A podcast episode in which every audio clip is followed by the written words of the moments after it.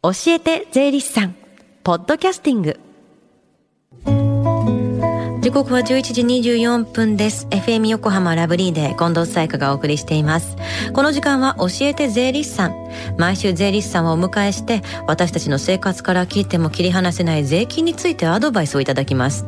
担当は東京地方税理士会菅原茂雄さんです。よろしくお願いします。よろしくお願いいたします。先週は教育資金の一括贈与についてお話しいただきましたね。今日はどんなお話でしょうか？はい、えー、ベビーシッター助成金と税金について、えー、お話ししたいと思います。ベビーシッター料金を助成してくれる制度があるんですね。はい、えー、数年前より国や地方自治体は、えー、待機児童対策やえー、働き方改革の一環としてベビーシッター利用支援事業というものを展開してきました、うん、その中でベビーシッター助成金は、えー、ベビーシッター料金を助成することによって、えー、保育園が決まらないとか急な病気などで育児に問題が発生したなど、えー、子育てにおけるさまざまなトラブルを解決するための支援とされてきました。うん非常に助けられたなんていう方もいると思うんですけどもそういった趣旨での助成金であれば税金は非課税なんですか？いいえ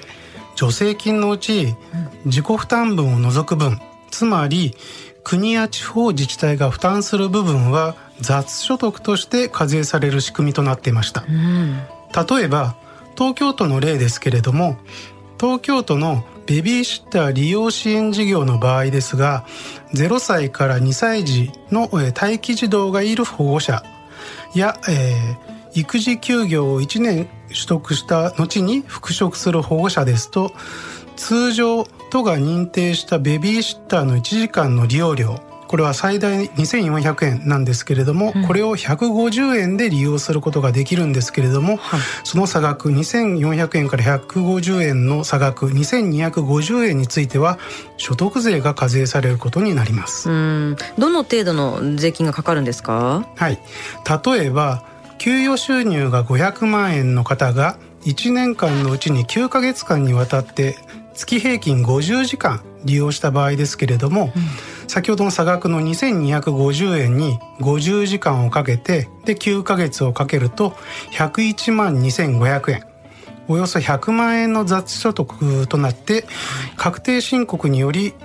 所得税と住民税合わせておよそ20万円程度。課税されることになってしまいます。これはだからせっかく助成してもらったのに税金を負担しなきゃいけないってなるってことですよね。はい。今雑所得として課税されると申し上げましたけれども、はい、原則として年末調整を受けた給与所得以外の所得が20万円以下の場合には確定申告は不要とされています、うん、つまりお勤め先で年末調整をしてもらっている方であれば雑所得として課税される金額が20万円以下であれば確定申告する必要はないということになります、うん、ただしその場合であっても住民税の申告は必要となってしまいます、うん、税金確定申告のことを気にしないといけないんであれば利用していいかどうかちょっと悩んでいますよね。そうなんですよね。そこで令和3年度の税制改正で令和3年1月1日以降国や地方自治体が実施する子育てにかかる助成金は非課税の対象となることとされました、はい、これまでは新型コロナウイルス感染症に伴う休園や休校への対応策としてベビーシッター料金等の助成については特例措置として非課税とされてきたんですけれども、うん、それがそのまま継承されて待機児童対策である通常時であっても同じく非課税となります。ああよかったですね。非課税とされるものはベビーシッターの利用料だけになるんですか？いえベビーシッターの利用料の他にも、はい、認可外保育や産後ケアなどの施設利用料を助成するものも非課税の対象となります、うんうん、また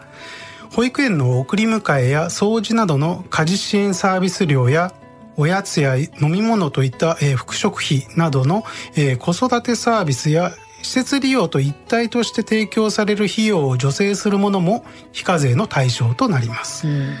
なんか遅いよって思うことはたくさんあると思うんですけれども でもやっぱり令和3年からようやく非課税になったってことはこれでよって、まあ、ベビーシッターなどを利用しやすくなりますよねそうですねようやくといった感じですけれども、えーこね、お仕事と子育ての両立っていうのは大変でしょうから、はい、これからもこういった支援がますます増えていくといいと思ってます。ね、内容についてもう少し詳しく知りたいっていう方は、えー、税理士までご相談いただければと思います。はいさあ、そして最後に聞き逃した、もう一度聞きたいという方、このコーナーはポッドキャスティングでもお聞きいただけます。FM 横浜のホームページ、または iTunes ストアから無料ダウンロードできますので、ぜひ、ポッドキャスティングでも聞いてみてください。番組の SNS にもリンクを貼っておきます。この時間は税金について学ぶ教えて税理士さん。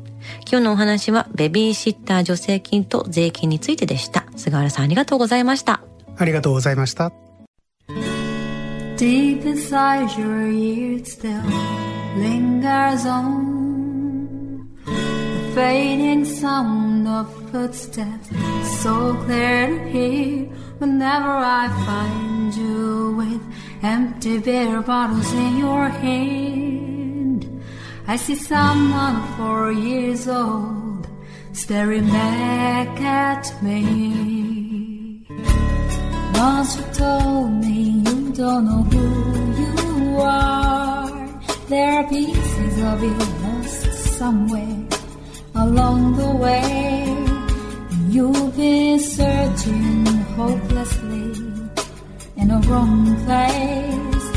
Cause they have always been with you from the very start. So many years you haven't been yourself.